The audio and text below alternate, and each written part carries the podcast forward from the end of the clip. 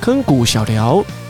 是由小坑谷推出的不定期节目，会由我们自身为出发点，闲聊一些琐碎或是博大精深的日常话题，希望让听众与我们产生更深的脉动。大家好，我是阿龟，我是查理。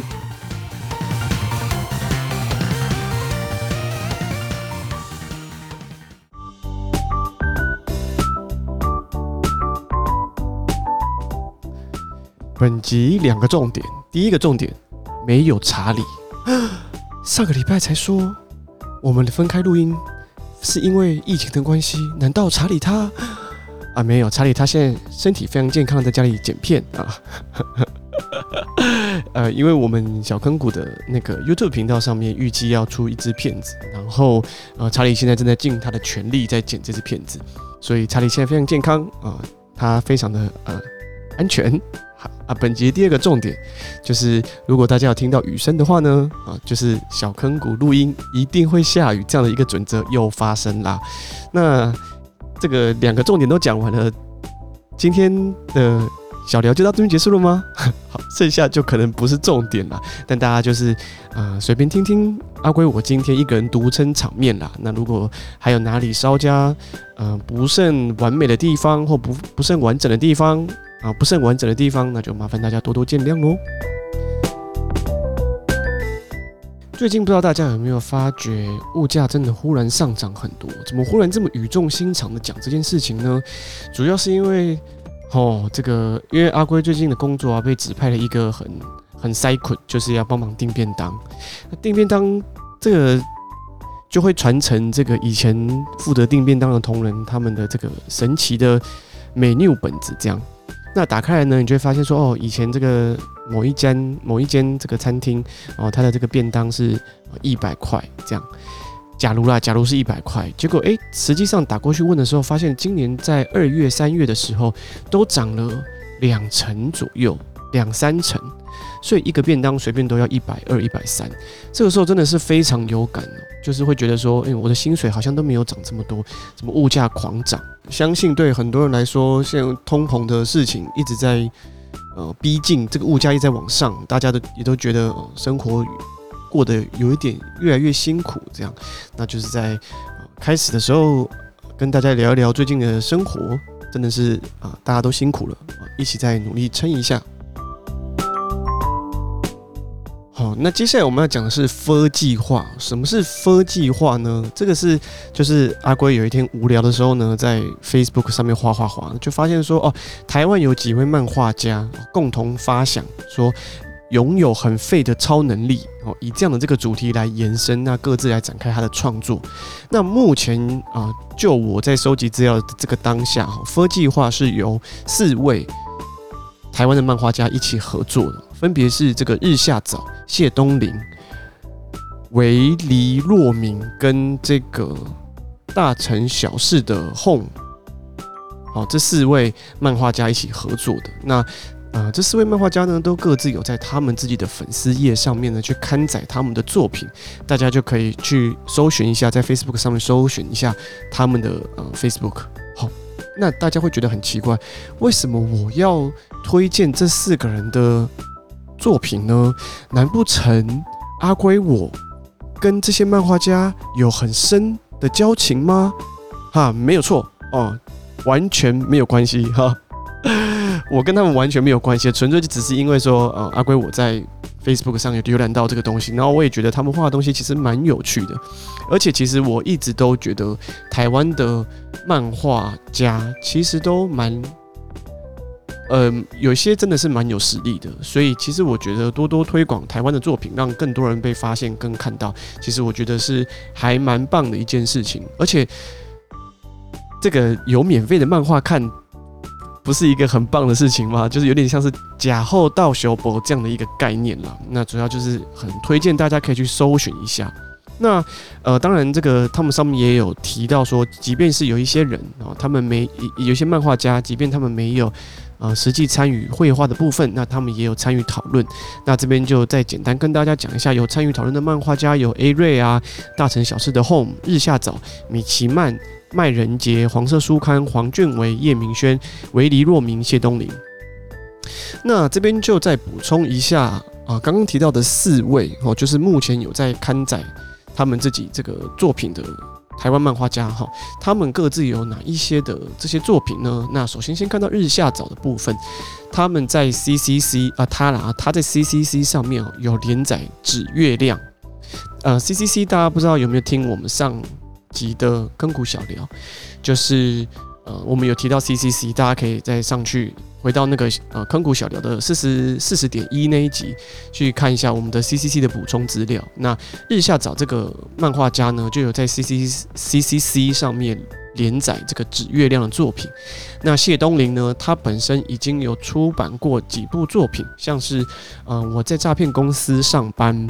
那个人脸书上面也有他自己在连载的这个神明便利商店等等的，那大家有兴趣的话呢，都可以去看。再来是这个维尼洛明哦，他在 CCC 上面也有已完载哦，已经连载完的这个送葬协奏曲，大家可以去搜寻看看。然后大城小事的 Home，大城小事的 Home 就是在 CCC 上面有连载大城小事，非常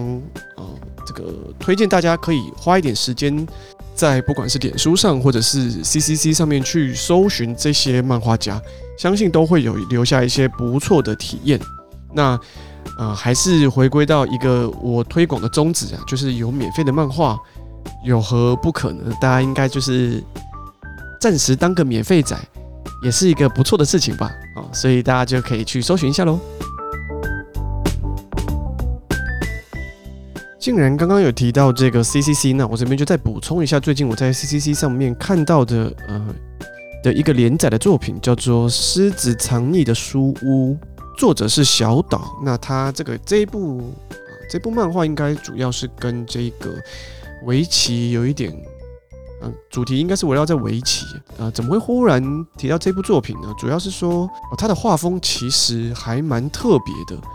而且很快速的，其实抓住了我的目光。我觉得非常有意思哦，就是虽然他现在是处于一种休刊的状态，但呵呵 呃，我我当然也没有花时间去找一下这一个呃作者是不是有 Facebook 或者是呃等等相关的一些资讯，但这边就是纯粹跟大家分享说，我呃在 C C C C 上面有呃找到的一部作品，很推荐大家真的有事没事就到 C C C 上面去搜寻一下，或者随便点点几部这些漫画，我觉得都。嗯、真的都蛮有意思的。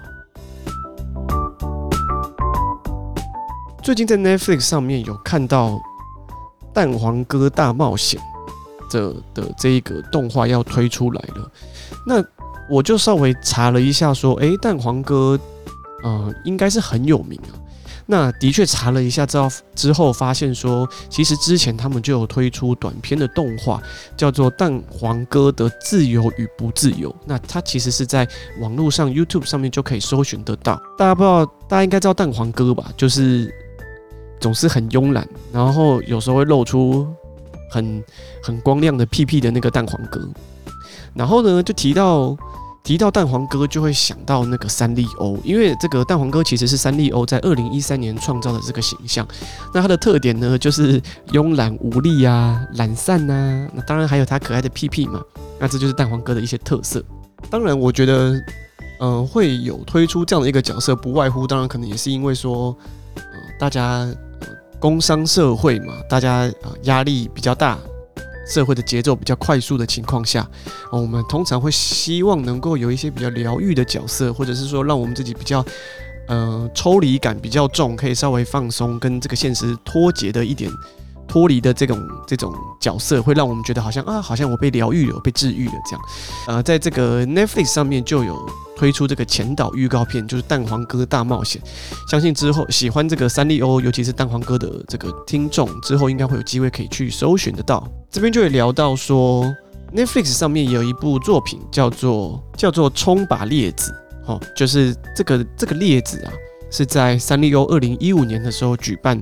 角色选拔，然后获得第八名，那后来就有机会可以出道。这个冲吧列子也是就稍微的这个年龄层就稍微比较呃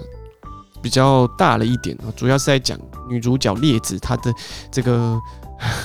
很努力呀、很压力很大的这个工作工作经验、工作工作生活这样，也算是三丽鸥推出的一个蛮成功的一个角色。那其实，在 Netflix 上面。我们不乏可以看到一些三丽鸥的一些动画，都可以在上面有个有看到哈。那如果大家想要在 YouTube 频道上面去找到，呃，譬如说蛋黄哥啊，或者是等等三丽鸥的一些角色，在台湾要搜寻，在 YouTube 上面要搜寻什么东西呢？其实你要搜寻的是 Hello Kitty with Sanrio Friends Taiwan Official，就是说，呃，其实它是用 Hello Kitty 跟三丽鸥的朋友这样的一个台湾 Official 的这个 YouTube 官 YouTube 官方频道，所以可见得哦，从这个频道的名称，大家也可以知道说，其实 Hello Kitty 啊，在台湾真的是非常的有名哈。Hello Kitty 就是捂嘴猫嘛，就在我们我们最常 我们最常去嘲笑的就是捂嘴猫嘛，很多。呃，这个产品啊，或者是等等的，其实呃，跟这个 Hello Kitty 也是非常有深的这个连接。而且 Hello Kitty 在台湾，我觉得在稍微长一辈的呃听众或稍长一辈的朋友，其实还是有一种当时代的可爱霸主都要搭配 Hello Kitty 这样的一个概念。像我以前就有个同事，呃，就是稍长的一个。的前辈，他就非常喜欢 Hello Kitty，你就会你就会觉得说，哦，好像 Hello Kitty 在稍长的这一辈的朋友当中呢，占有这个 不败的一种地位，仿佛就是只要佩戴 Hello Kitty 相关的这个产品，他们就是可爱的代表。其实 Hello Kitty 真的是蛮成功的打入台湾的这个市场。那提到 Netflix，就会提到说，最近我在 Netflix 上面都除了动画之外呢，我还看什么东西？呃，其实，呃，不知道大家有没有注意到，呃，宇多田光其实应该是在去年的时候有发一张专辑，呃，然后他有一个在录音室的版本的，呃的的影片在 YouTube 上面有发布，呃，那首歌是 Bad Mode 这样，Bad Mode 就是就是 Bad Mode 这首歌有在。有在，应该是在他的官方频道上面有试出一个录音室的版本。然后那一天我就很可能也是心血来潮，不知道怎么样，然后就在 Netflix 上面有搜寻，然后就搜寻到说，宇多田光有试出一个将近一个小时的版本的，他在录音室录了一些歌，应该是在二零二一年录的啦。我我其实没有那么呃明确的知道那个时辰。呃，当然有这个。Bad Mode 啊，然后 Pink Love 啊，One Last Kiss，就是他，就是也有一些旧的歌，这样，就是他录的一个五十分钟的一个，算是现场录音室的版本，然后一个小时，然后我就那一天我就就有点无聊，就点开来听，哇，我真的是觉得他都没有变老诶。当然，当然是说，嗯。可能东方人比较看起来本来就比较不老，但我真的是觉得宇多田光真的是很美，他真的是真的是不会老，而且他而且嗯，他的歌声就真的是对我来说很有魅力啊，就是他有个很独特的一个抖音，对我来说就是好像可以把他唱的每一首歌都变成是他的，任何人去 cover 他的歌都会好像稍显有一点那么逊色，当然这是我自己的感觉啦，所以在听那一个五十分钟的录音室的版本的这是。的歌的时候，我真的是会觉得哇，他真的是很厉害，而且他呃年纪也也应该也要四十了吧，他也有一定的年纪了，所以你真的是会觉得哇，真的是宝刀未老，非常厉害啊！所以最近你会开始在 Netflix 上面翻一些宇多田光的一些表演跟歌曲，那就会，而且他这一张专辑的呃给人家的感觉就是非常的 chill。虽然我不是什么音乐大师啊，也不是什么都会有多有品味的一个人，那呃，但是就是说，诶、听他的这这张新的专辑，就会觉得整整个人听起来很 chill，很舒服，这样啊，怎么就是推荐给如果你有 Netflix，然后又刚好喜欢宇多田光的听众，欢迎你去 Netflix 上面去搜寻一下宇多田光，然后听听一下。听听看，他在那个啊 Netflix 录的的一个这个录音室版本，五十分钟，大概是五十五十分钟的一个录音的时间，我觉得啊，非常的达到身心放松的一个效果。好，以上就是我们今天的小聊，希望任何困难都没有影响你单纯的心念。那我们下次小聊再见喽，我是阿龟，拜拜。